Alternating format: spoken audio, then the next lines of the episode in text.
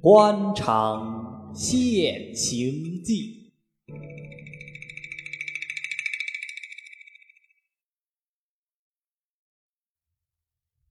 第四十五回，善受民慈，声名扫地；我成县卷，气焰熏天。却说正任齐州吏目随风战被代理的找着，扭骂了一顿。随风战不服，就同他冲突起来。代理的要拉了他去见唐翁，说他擅离差次，私自回任，问他当个什么处分。随风战说：“我来了，又没有要你交印，怎么好说我私自回任？”代理的说：“你没接印，怎么私底下好受人家的节礼？”随风战说：“我是正任，自然这个应归我收。”代理的不服，一定要上禀帖告他。毕竟是随风战理短，敌不过人家，只得连夜到州里叩见唐翁，托唐翁代为斡旋。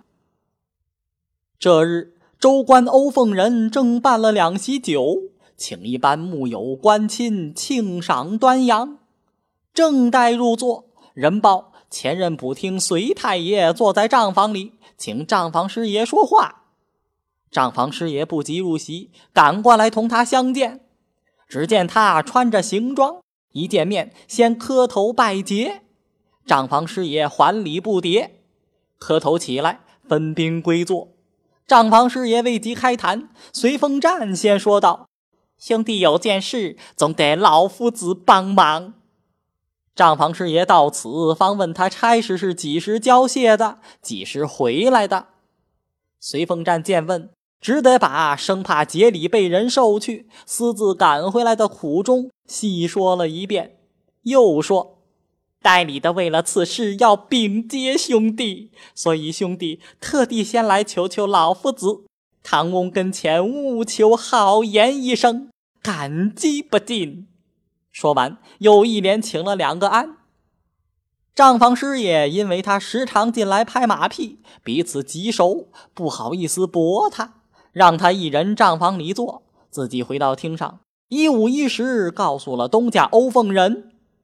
欧凤仁意念他素来恪守下属体制，听了账房的话，有心替他帮忙，便让众位吃完了酒，等到席散，也有十点多钟了。然后再把随风战传上去，面子上说话少不得派他几句不是。随风战亦再三自己引错，只求唐翁栽培。欧凤仁答应他，等把代理的请了来，替他把话说开。正待送客，乞巧代理的拿着手本也来了。欧凤仁连忙让随风战仍到账房里坐。然后把代理的请了进来，代理的见了唐翁，跪在地下不肯起来。欧凤仁道：“有话起来好说，为什么要这个样子呢？”代理的道：“唐翁替卑职做主，卑职才起来。”欧凤仁道：“到底什么事情呢？”代理的道：“卑职的饭都被隋某人一个人吃完了，卑职这个缺情愿不做了。”欧凤仁道：“你起来，我们商量。”一面说，一面又拉了他一把。于是起立归坐。欧凤仁又问：“到底什么事情？”代理的道：“卑职分府当差整整二十七个年头，前头洪太尊、陆太尊，卑职通通伺候过。就是代理，大小也有五六次，也有一月的，也有半月的。”欧凤仁道。这些我都晓得，你不用说了。你但说现在隋某人同你怎样？代理的道：分府当差的人，不论差使、属缺，都是轮流得的。卑职好容易熬到代理这个缺，偏偏碰着隋某人一时不能回任，结下有些卑职应得的规矩。不想说到这里，欧凤人故意的把脸一板，道：什么规矩？怎么我不晓得？你倒说说看。代理的一见唐翁顶起针来，不由得战战兢兢，陪着笑脸回道：“堂屋明鉴，就是外边有些人家送的节礼。”欧凤人听了，哼哼冷笑两声，道：“哦，原来是节礼呀！”又正颜厉色的问道：“多少呢？”代理的道：“也有四块的，也有两块的，顶多的不过六块，一股脑儿也有三十多块钱。”欧凤人道。怎么样呢？代理的撇着哭声回道：“都被隋某人收了去了，卑职一个没有捞着。卑职这一趟差事不是白白的代理，一点好处都没有了吗？所以卑职要求唐翁做主。”说罢，从袖筒管里掏出一个饼帖，双手捧上，又请了一个安。看那样子。两个眼泡里含着眼泪，恨不得马上就哭出来了。欧凤人接在手中，先看红饼由头，只见上面写的是：“代理齐州立木，是用从九品钱琼光饼，为前任立木偷离省城，私事回任，冒收捷径，肯恩做主由。”欧凤人一头看，一头说道。他是正任，你是代理，只好称他做正任。又念到私事回任，想了一回，道：“哦，私字的字字写错了，但是他没有要你交谢，说不到回任两个字。”又念过末了一句，说道：“亦是没有自称捷径的道理，亏你做了二十七年官，还没有晓得捷径是个私的。”顺手又看白饼，只见“敬饼者”底下头一句就是“且卑职前任右堂隋某人”。欧凤人也不往下再看，就往桌子上一撂，说道：“这饼帖可是老哥的手笔？”钱琼光答应一声是，又说：“呃，卑职写的不好。”欧凤人道：“高明之极，但是这件事兄弟也不好办。”隋某人呢，私自回来原是不应该的，但是你老哥告他冒收捷径，这捷径可是上得禀帖的。我倘若把你这禀帖通降上去，隋某人故不必说，与你老哥恐怕亦不大便当吧。钱琼光一听唐翁如此一番教训，不禁恍然大悟，生怕唐翁做起真来与自己前程有碍。立刻站了起来，意思想上前收回那个饼帖。欧凤人懂得他的来意，连忙拿手一沁，说道：“慢着，公事公办。既然动了公事，哪有收回之理？你老哥且请回去听信儿，兄弟自有办法。”说罢，端茶送客。钱琼光只得出来。这里，欧凤人便把账房请了来，叫他出去替他们二人调处此事。随凤战私离差次，本是不应该的，现在罚他把已收到的节礼退出一半，津贴后任。随凤战听了，本不愿意，后见唐翁动了气，要上禀帖给本府，方才服了软，拿出十六块大洋交到账房手里，禀辞过唐翁，仍自回省。等候秋审不提。这里钱琼光自从见了唐翁下来，一个钱没有捞着，反留个把柄在唐翁手里，心上害怕，在门房里坐了半天，不得主意，只得回去。次日大早，仍旧夺了过来。门口的人一提劝他上去见账房师爷，他一想没法，只得照办。其实，随凤站吐出来的十六块洋钱已到账房手里，只因他的人缘不及随凤站来的圆通。及至见面之后，吱吱喳喳又把臭唾沫吐了账房师爷一脸，还没有把话讲明白。账房师爷看他可怜，意思想把十六块洋钱拿出来给他。回头一想，倘若就此付给他，他一定不成情的。只得先把东家要通禀上头的话，加上些枝叶说给他听，只把他吓得跪在地下磕头。然后账房师爷又装着出去见东家，替他求情。鬼鬼祟祟了半天，回来同他说：“东家已答应不提这事了。”钱穷光不胜感激，至此方慢慢的讲道：“我兄弟念你老兄是个苦脑子，特地再三替你同隋某人商量，把节礼分给你一半，你俩也就不用再闹了。”钱穷光见了起初的情形，但求唐翁不要拿他的禀帖通降上去，已经是非常之幸。断想不到后来账房师爷又拿出十六块洋钱给他，把他那副感激的情形真是画也画不出。立刻趴在地下磕了八个头，磕起来少说做了十来个亿，千费心万费心说个不了。又托账房师爷带他到唐翁跟前叩谢献恩。账房师爷说：“他现在有公事，我替你说道一样的啦。”于是钱琼光又作了一个揖，然后拿了洋钱告辞出去。回到自己补厅里，把十六块洋钱拿出来，翻来覆去的看了半天，又一块一块的在桌上盯了好几回。一听声响不错，格外感激周礼账房照应他，连一块牙板的都没有。总想如何酬谢酬谢他才好。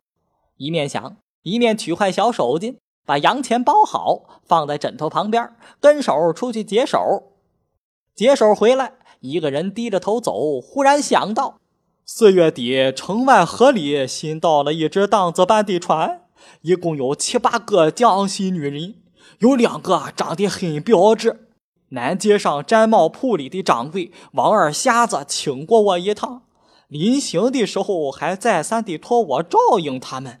我不如明天到那里，叫他们替我弄几样菜，花上一两块钱，请这位老夫子博博他的情才好。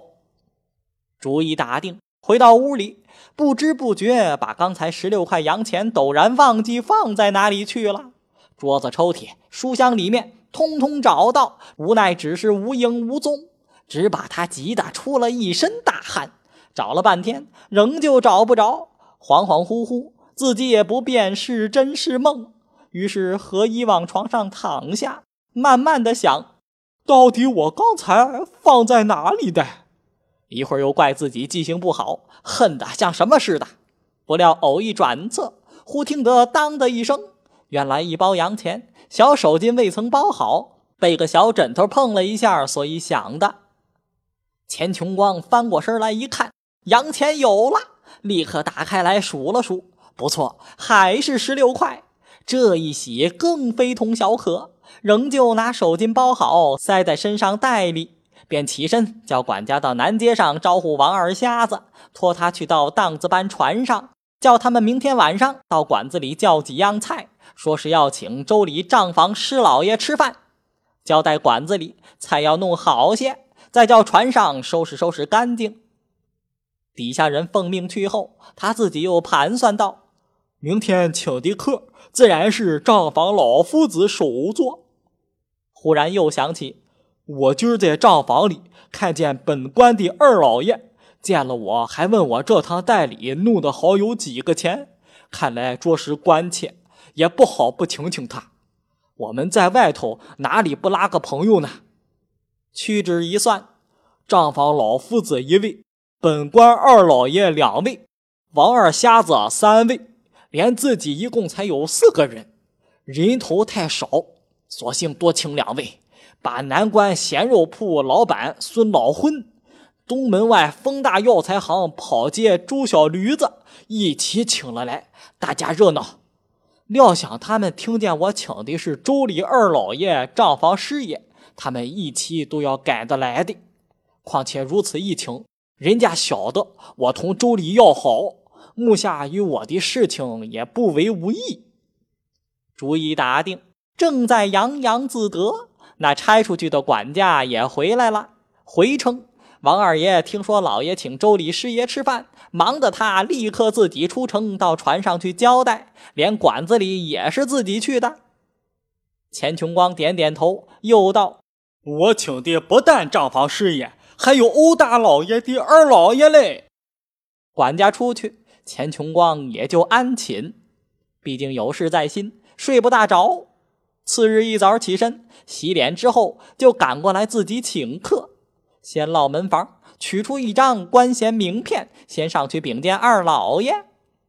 纸铁门上进去了一回，回来说道：“二老爷昨儿在房里插了半夜麻雀，到了后半夜忽然发起杀来，闹到天亮才好的。如今睡着了，只好当你老的家吧。”钱琼光一听这话，不觉心中一个失望，嘴里还说：“我今天备了酒席，专程要请他老人家赏光的，怎么病起来了？真真不凑巧了。”于是又亲身到账房里，想当面去约账房师爷。不料走到账房里，只见里间、外间桌子上面以及床上堆着无数若干的布子，账房师爷手里捻着一管笔。一头查，一头念，旁边两个书办在那里帮着写。账房一见他进来，也不急招呼，只说得一句：“请坐，兄弟忙着嘞。”钱琼光见插不下嘴，一个人闷坐了半天。执账房的送上水烟袋，一吃吃了五根火梅子，无奈账房还没有忙完，只得站起身来告辞。意思想账房出来送客的时候，可以把请他吃饭的话通知于他。谁知钱琼光这里说失陪，账房把身子欠了一欠，说了声对不住，我这里忙着不能送了，过天再会吧。说完，仍旧查他的步子。钱琼光无法，只得出来，心想今天特意请他们吃饭，一个也不来。花了冤钱事小，被王二瞎子一般人瞧着，我这个脸摆在哪里去呢？一回又怪账房师爷道：“我专程来请你吃饭，你不该只顾做你的事情，拿我搁在旁边一理不理。谅你不过靠着东家骗碗饭吃，也不是什么大好佬，就这样的大模大样，瞧人不起。至于那位二老爷，昨天不病，明天不病。”偏偏我今天订了菜，他今儿病了，得知是真是假。他们既然不来，我也不稀罕他们来。一面想，一面又走到门房里。纸铁门上见他没精打采的，便问钱太爷：“心上转什么念头？很像满肚皮心事似的。”谁知一句话倒把钱琼光提醒。一想，二老爷账房既然不来。我不如拿这桌菜请请底下的朋友，人家看起来一样是州里的人，只怕这几位拿权的大爷到唐翁跟前说起话来，比什么账房先生、二老爷格外相些。况且我自从到任至今也没有请过他们，今儿这局岂不一当两变？于是就把这话告诉了纸铁门上。托他把钱草稿案、杂物签押、书饼用印，几位有名目的大爷通通请到。跟班人多，不能便约，只约得跟班头一位，说明今天是夜局。纸铁门上明晓得他是请上头请不到，所以改请他们的，便推头没有空，谢谢吧。钱琼光也没听见，忙着又拖着屋里的三小子替他去请客。一霎时，三小子回来说：“搞案毛大爷，牵押卢大爷，恐怕晚上有堂事，不敢走开。杂物上朱大爷，用印的马大爷，为了这两天上头常常有呼唤，一抽不得身。钱槽上陆大爷，为他二奶奶养孩子请了假，已经两天不来了。只有跟班上肖二爷，说是等老爷睡了觉，一定过来奉扰的。”三小子未说完，纸铁门上又道：“他们通通不来。”你为我一个人，何必要费事呢？钱琼光道：“还有肖二爷同你俩呢，他们扫我的面子，难道咱们老兄弟你还好说不来吗？”于是又千叮万嘱，直到纸铁门上点头应允，方才告别。回到自己衙内，心想：他们竟如此瞧我不起，竟其一个不来，肯来的又是拿不到权的人，真正越想越气。好容易熬到下午，王二瞎子亲自跑来说：“一切都预备好了。馆子里听说请的是州里师老爷，贴本都情愿。但不知这位师爷什么时候才过来？”只见钱琼光脸上红了一阵说道：“呃，他们一起体谅我，不肯叫我花钱，一定还要拉我在衙门里吃饭。”说着就吩咐大厨房里添菜。我想我今天的菜已经托了你了，他们既然不来，我们不好叫你为难，只得又请了两位别的客。王二瞎子道：“你早告诉了我，这个菜可以退得掉的，但不知请的又是哪两位？”钱穷光不好说，请的是跟班上的，只含糊说了声：“呃，还是衙门里的。”王二瞎子一听，仍是衙门里的人。就是声光比账房差些，尚属为情了胜于无。依王二瞎子的意思，还想等着衙门里的人到齐一块儿陪出城，似乎面上有光彩些。钱琼光是晓得的，跟班上肖二爷非得老爷睡了觉是不得出来的，便说：“不必吧，我们先出去吃着烟等他们吧。”于是两人步行出城，到了船上。一班女戏子迎了出来，一个个擦着粉儿，带着花儿，妖妖娆娆的。钱太爷、王二爷叫得应天响。钱太爷走进舱里，只见居中摆了一张烟铺。王二瞎子是大瘾，见了烟铺就躺下了。船上女老伴也进舱招呼，问衙门里的老爷几时好来。王二瞎子不等钱太爷开口，拿指头算着时候，说道。现在是五点钟，这里大老爷吃点心，六点钟看公事，七点钟坐堂。大约这几位老爷八点钟可以出城。钱琼光道：“哦，那可来不及。我们这位唐翁也是个大瘾头，每日吃三顿烟，一顿总得吃上一个时辰。这个时辰单是抽烟，专门替他装烟的一共有五六个，还来不及。此刻五点钟，不过才升帐先过瘾。”到六点钟吃点心，七点钟看公事，八点钟吃中饭，九点钟坐堂，碰着堂事少，十点钟也可以完了。回到上房吃晚饭过瘾，十二点半钟再到前衙房看公事，打过两点再到上房抽烟。这顿烟一直要抽到大天亮。不过以后有上房里的人伺候，跟班上的爷们儿都可以没事了。王二瞎子道：“他老这么大的瘾，设若有起事来，怎么样呢？”钱穷光道：“有起事来，或是进省上衙门，总是来吞生烟。”正说着，孙老昏先来了，小的要陪周里的老夫子吃饭，特地换了一身簇新的衣服。王二瞎子道：“老昏，今儿钱太爷是请你来做陪客的，不是请你来招女婿的。”为什么穿的衣服同新女婿一样呢？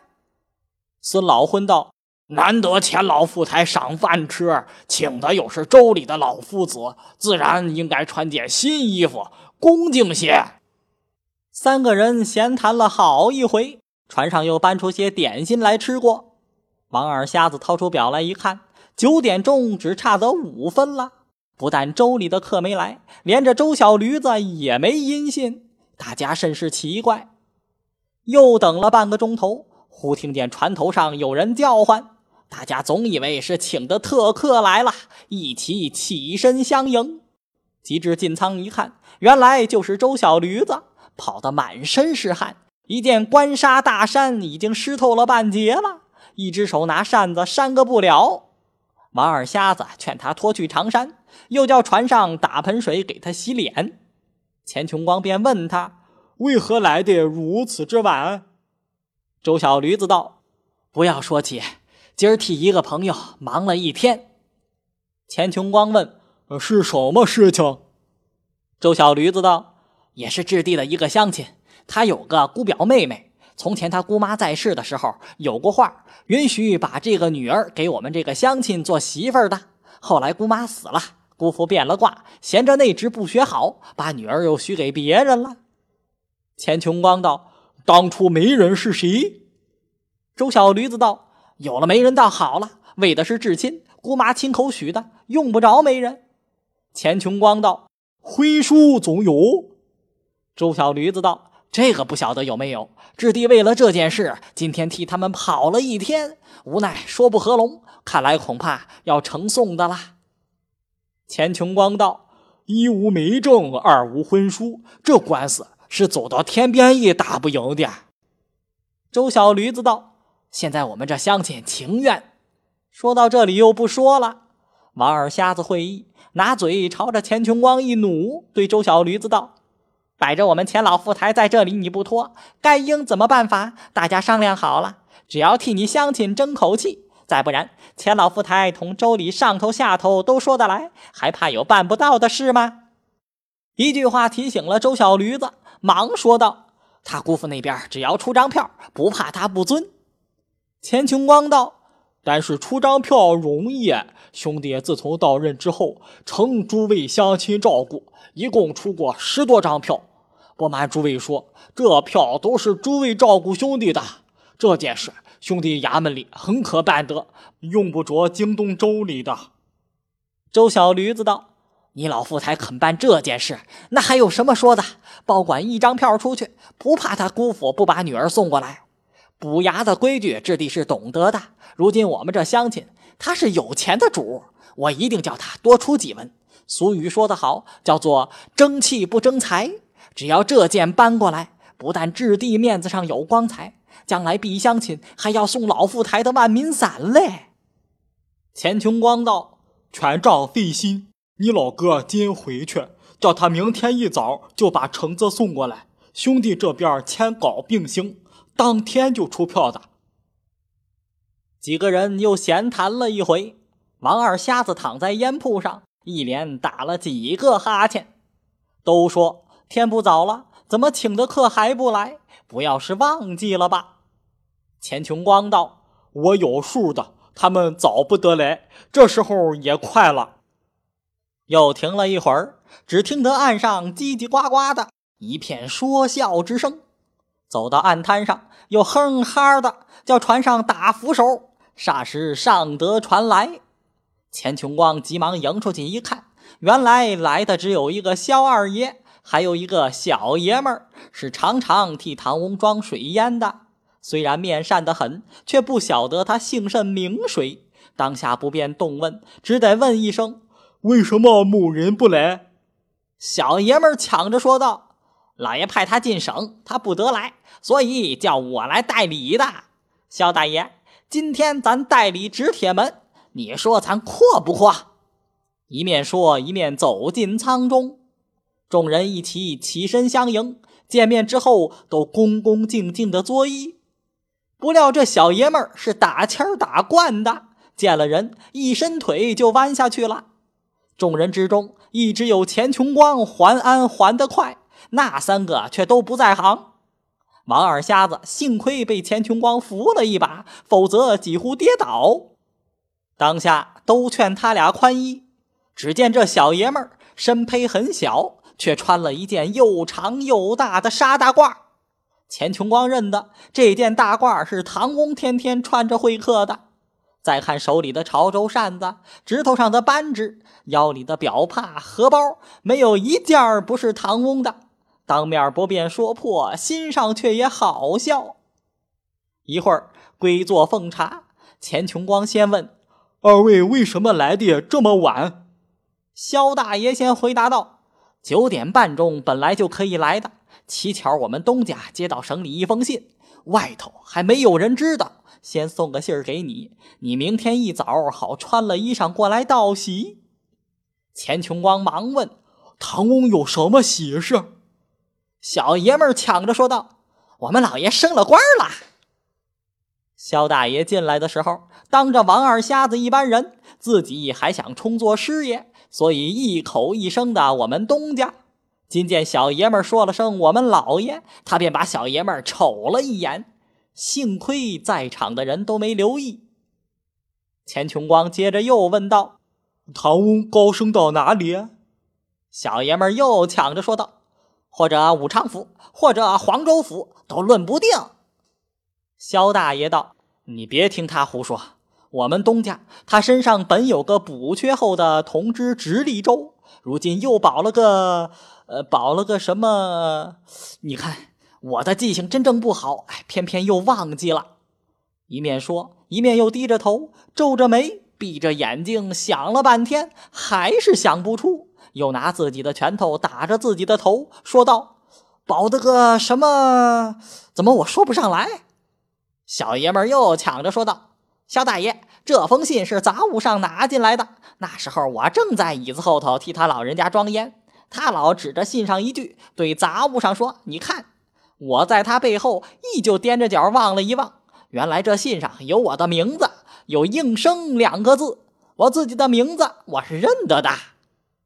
钱穷光在官场上阅历久的了，晓得宝案上有应声两个字，一定是应声之缺生用，便道：“他老人家已经有了同知直隶州，再生什么，自然一定是知府了。明天应得过去道喜，费心二位关照。”萧大爷道：“自家人说哪里话来？”此时钱穷光正因不晓得小爷们的尊姓大名，心上闷闷，因此一番酬答，倒晓得了。当因时候不早，忙命摆席，自然是萧大爷首座，小爷们二座。在席面上，萧大爷还留身份，提到州官，口口声声我们东家，在座人始终瞧不破他的底细。只有小爷们儿吃无吃相，坐无坐相。夜里天热，打赤了膊，把条辫子盘在头上，拿两条腿蹲在椅子上，尽兴的喝酒吃菜。荡子般的女人，叫名头是卖技不卖身的，他偏要同他们动手动脚。有两个女人在人面前一定要撇清，被他这一闹，一个个都咕嘟着嘴，说什么：“你们老爷手要放尊重些。”说罢。把手一摔，走开！小爷们生气，骂声：“混账王八蛋！你瞧不起我大爷？明儿回去一定告诉本官，出票拿你们，看你怕不怕！”船上女人也不理他，主人钱穷光只好起身相劝。好容易一席酒吃完，看看已将天亮，小爷们是带着跑上房的，怕误了差事，老爷要骂，立刻披衣要走。主人还再三相留，吃了稀饭再去。萧大爷亦劝他慢些。我同钱太爷还有句话说。小爷们等不及，只是跺脚说：“误了差事，钉子是我碰，你保人不知恶人饥。我劝你快走吧。”萧大爷被他催得无奈，只得穿衣告辞。等到主人送到船头，小爷们早披了又长又大的那件长褂，站在岸上了。当时他二人自回衙门不提。且说钱穷光回到舱中，王二瞎子便埋怨他道：“怎么请到这位宝贝？”钱穷光把脸一红，想了想，说道：“你不要看轻了他，他在本州大老爷跟前倒是头一份的红人呐。一天到晚除掉睡觉，哪有一刻功夫离得掉他？总而言之。”我们做官总要随机应变，能屈能伸，才不会吃亏。既如他们所说的，州里大老爷得了保举，他们就肯送信给我。我既然先得信，今天我就头一个去道喜。上司瞧着自然欢喜。倘若不请他们吃饭，谁有这闲工夫来通知我？可见同人拉拢是没有吃亏的，这叫做做官的诀窍。王二瞎子被他说的顿口无言。周小驴子起身先行，说要办那件事去，治完马上就去同钱途接头，近两个钟头赶来回复老富台。钱琼光道：“兄弟就回去，一面先把票子写好，空着名字等田。等老兄来过，兄弟再到州里贺喜。转后，转后。”说罢，拱手而别。钱穷光也同王孙两个各自回去，不在话下。单说钱穷光，虽然熬了一夜，只因有利可图，便也不觉劳乏。回到补衙，夜已红日高升，急忙翻出旧卷，查照旧票的底子，把票写好，只空着案由及原被告的名字未填。写好之后，看了两遍。索性又取出木头戳子用好，又拿朱笔把日子填好。其实已有八点钟了，算算时候已不止两个钟头。无奈不见周小驴子前来，心上异常着急。看看时候不早，又需赶到州衙门里道喜，急得他什么似的。无奈只得穿好衣帽静坐，专等周小驴子一到，交割清楚，便好渡了过来。事有凑巧，刚刚衣服穿得一半，周小驴子来了，二人相见大喜。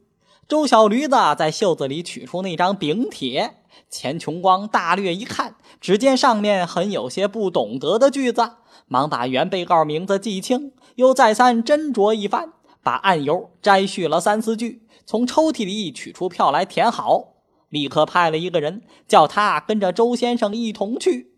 然后周小驴子从大金袋里掏出一个红封袋，双手奉上。钱琼光接在手里一掂，似乎觉得甚轻，忙问：“这里头是若干？”周小驴子道：“这里头是四块折席，不成意思。不过送老夫台吃杯酒的。”钱琼光踌躇了一回，说道：“不瞒老哥说，兄弟啊是代理，就要交谢的人，同老哥相好，请老哥照顾这件事。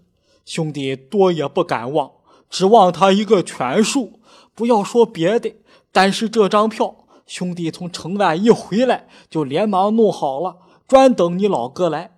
这票上的字都是兄弟自己写的，倘若照衙门里的规矩办起来，至少也得十天起码，哪里有这样快？此事落在别人身上，哼哼，至少也得要他三十只羊。如今只要你十块，真是格外客气的了。周小驴子听了他这一番话，又见他不肯收那四块，知道事情不得过场，于是从袋里又挖出两块洋钱，还说：“这两块是置地代垫的，替朋友办事，少不得也要替他做三分主。”钱琼光道：“兄弟是个爽快人。”你老哥替朋友办事也是义气，你索性爽快些，再替他添两块，一共兄弟收他八块，你回去开销他十块，我们弄个二八扣，你费了心，我也不另外替你倒罚了。周小驴子又思思索索的半天，好容易才添了一块，说了无数的掏情话，说什么。这总是老富台照应置地的，多赏置地一块，买鞋穿吧。钱琼光无奈。周小驴子去后，方才急忙赶到州里去。虽然晓得唐翁是起得迟的，但是为了道喜，不得不早些过来。此时河衙门的人因为老爷得了宝案，都是喜气冲冲的。钱琼光蟒袍不挂，照例先下门房。常见的那位执铁大爷已经奉派进省，这天是杂物门兼执铁，钱琼光也是认得的，急忙取出手本交给，托他上去带回，说是禀贺禀见。杂物门进去了一回，忽然满头是汗，怒冲冲地走回门房，把大帽子摘下，往桌子上一撂，说道：“妈的晦气！他升官，人家就该死了。幸亏他得的保举。”不过是个虚好看，倘若真正做了知府，那架子要更大呢。倘若做了道台，天都可以撑破，再大更不用说了。总而言之，我们当奴才的不是人。钱太爷，大小像你这样，总得是个官才好。钱琼光听了他半天说话，也摸不着头脑，只得搭讪着站起来，说道：“唐翁可曾升帐没有？”我还是就进去，还是等一会儿。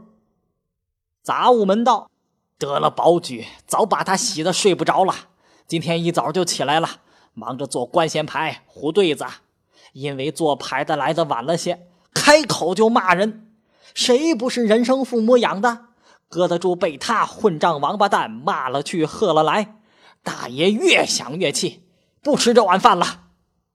钱琼光一听唐翁已经起来多时，心上着急，恨不得马上进去才好。后来只等得杂物门气平了，然后领了他进去见的。这时候，欧凤仁正在大厅上，把昨夜接的那封喜信搁在面前，旁边坐着几位朋友、官亲，如账房、舒淇、二老爷之类，都在那里凑去。钱琼光进了大厅，恭恭敬敬跪下磕了三个头，替唐翁叩喜，又与各位师爷及二老爷相见。唐翁让他坐，然后坐下。欧凤人一面孔得意之色，先开口道：“你是几时晓得的？”钱琼光一想，不好说，是昨夜里得信儿，只得回称：“刚刚得信儿。”欧凤仁道：“还是你一个人晓得，还是通城通通晓得？”钱琼光道：“只有卑职一个人得信儿，所以赶过来先替唐翁叩喜。”欧凤仁道：“是啊。”我料想他们是不会晓得的。我得的是密宝，上头只有府台自己晓得，连藩台都还不明白嘞。还是那年货到案内，府台亲口许我的，到如今果然保了出来。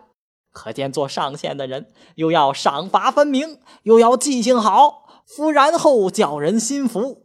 这位府台兄弟同他也算投缘的啦。将来倒要送副门生帖子去才是。说着，便同账房说：“我的话可是不是？”账房说：“是急。”欧凤人又道：“我已经有了同知直隶州了，再生用，生个什么？自然一定是知府了。你看这些混账王八蛋，我从早上叫他们赶做一副生用府正堂的官衔牌，到如今木匠还不来，真正可恶。”此时同城虽还不晓得，马上他们得了信儿都要来道喜的。今天他们来过，明天我去谢布。这副牌是执事里一定要用的，况且这是恩出自上，比捐的总体面些。师爷们一齐应了一声是。欧凤人又望着钱琼光说道：“我们湖北的体制，左二建知府是没得座位的。兄弟虽然不讲究这个。”但是体制所关，将来过了班，就是要随随便便也就不能啦。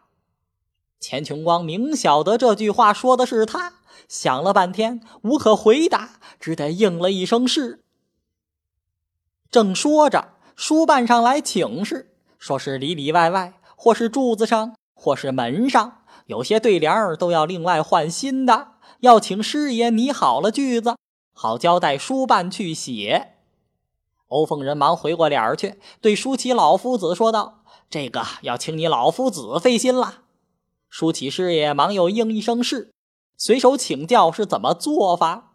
欧凤人道：“前头的对子都是按照州县官做的，如今兄弟得了生用之福，有些什么五马黄堂等类的字眼儿都可以用得着了。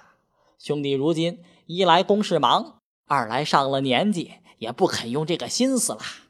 至于暖阁当中，我倒想好了一句成语，就是贴“一品当朝”四个字的地方，你们拿红纸比好尺寸，替我写“献卷幽龙”四个字，照样贴在平门当中。回头又问舒淇：“老夫子以为何如？”舒淇尚未答言，二老爷接着说道：“这四个字似乎太俗。”欧凤人听了，似不愿意，道：“这四个字儿，人家四六信里常常用的，又是成语，总比‘一品当朝’四个字来的文雅。”二老爷道：“暖阁当中不是当朝一品，就是指日高升，从没有用过别的字眼儿。”欧凤人更发怒道：“你们这些人真正不通，不靠着县卷，怎么能够升官呢？我这四个字。”把你所说的两句通通包括在内，所以一等人有一等人的材料。老弟，不是我瞧你不起，像你这样执迷不化，将来能够赶到愚兄这个份儿还早嘞。二老爷见哥哥动了气，也就撅起了嘴，不言语了。欧凤人正待再说下去，忽听外面一片人声，大家不觉吓了一跳，忙叫人出去查问。只见搞案门飞跑似的进来，回道：“有些人来告钱太爷受了人家的状子，又出票子拿人，逼得人家吃了鸦片烟，现在赶来求老爷替他伸冤。那个吃大烟的也抬了来了，还不知有气儿没气儿。”欧凤人道：“混账！我的衙门里准他们把尸首抬来的吗？你跟官跟了这许多年，这一点点规矩还不晓得？”今天老爷有喜事，连点忌讳都没有了。混账王八蛋，还不替我轰出去！搞案门道，这是钱太爷不该收人家的状子，人家无路深渊，所以才来上控的。欧凤人听得“上控”二字，忽然明白，方才回过脸去，对准钱太爷发作道：“你做的好官啊！这是你闹的乱子，弄到人家到我这里来上控，我自己公事累不了，你还要弄点事情出来叫我忙吗？现在怎么说？”钱琼光起先听了搞案门的话，早已吓得瑟瑟的抖，后来又听了唐翁的教训。便啪托一声，身不由己的跪下了。欧凤人并不让他起来，又拉着长枪说什么：“善受民慈，有干力尽。你既出来做官连这个还不晓得吗？我也顾不得你，我是照例要接参的。”钱琼光一听要参观，更吓得魂不附体，只是跪在地下磕响头不起来，求唐翁开恩。欧凤人拿他训斥了半天，还不晓得外面究竟闹的是什么事情，便道：“你就在这里朝我跪到天黑也不中用，你自己闹的乱子，快自己出去了结过再来见我。”钱琼光跪在地下还是不动。欧凤人问他为什么不出去，钱琼光道：“不瞒堂屋说，卑职这一出去可没有命了。”欧凤人道。到底为着什么事情？你自己总该有点数的。钱琼光又磕头道：“卑职该死，卑职同他们来往共有好两件事情，实在不晓得是哪一件。”欧凤人道：“好个不安本分的人！”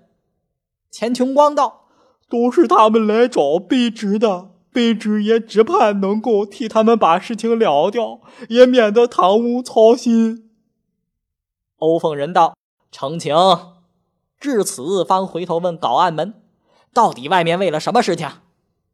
搞案门回称：“为的是一个人家有个女儿，有个光棍想要娶她，那家不肯。这光棍就托人花了钱给钱太爷，托钱太爷出票子抓那个该女儿的人，说是抓了来要打板子。那人急了，就吃了生大烟。乡邻不服，所以闹到这里来的。”钱琼光至此方才明白，就是早上那桩事，深恨周小驴子事情办得不妥当。里面说了半天话，外面的人声已住，搞案门再出去问了问，才知已被杂物门吆喝住，只等老爷坐堂审问，不敢罗造了。欧凤人一听外头人声已息，才说：“那个吞烟的，赶紧拿点药水给他吃，或者有救。”人回已经灌过了，听说吃的不多，大约可以救得的。欧凤人于是把心放下，又朝着钱琼光发作了几句，方才自往千押房里而去。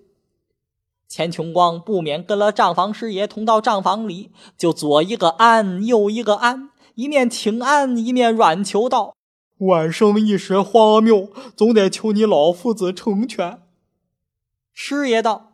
你老哥就要交谢的人啦，何必再去多事？这是你自己闹的乱子，还不快去想法子压服压服他们？等到唐翁做了堂，那事就不好办啦。一句话提醒了钱琼光，立刻退出账房，走到杂物门的门房里。杂物门正在外面帮着灌那吞烟的人，一霎回来见了面，少不得又是一番埋怨，说。我的太爷几乎完成功一条人命，亏你，我亦不晓得你是怎样闹的。停了一回，又说道：“现在你放心吧，人命是没有的了。你今天算好运气，偏偏碰着我们这位老爷有喜事不坐堂。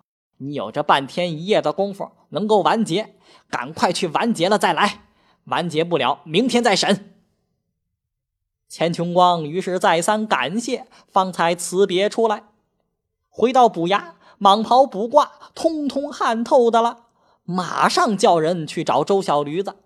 周小驴子逃走了，不在家。钱琼光无奈，只得去找王二瞎子。因他地面上人头还熟，托他找个人出来劝和劝和。王二瞎子昨夜扰过他的酒，少不得出来帮忙。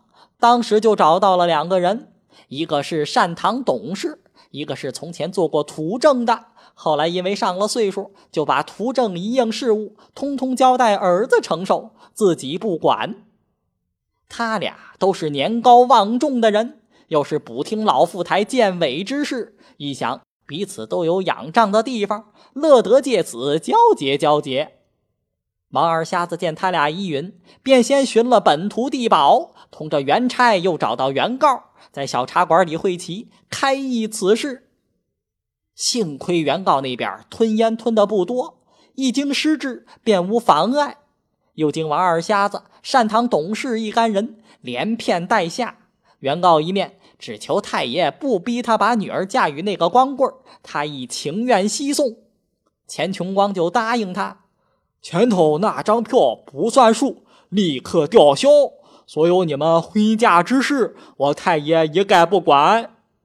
于是，一天大事。瓦解冰消，钱琼光又进去求了账房师爷、钱谷师爷，替他到唐翁面前讲情。凑巧唐翁这两天正因升官一事满心快活，只图省事，便也不来问信儿。过了两日，正任立木随凤站回任，钱琼光照例交谢，自行回府消差，这事儿也就完了。要知后事如何？且听下回分解。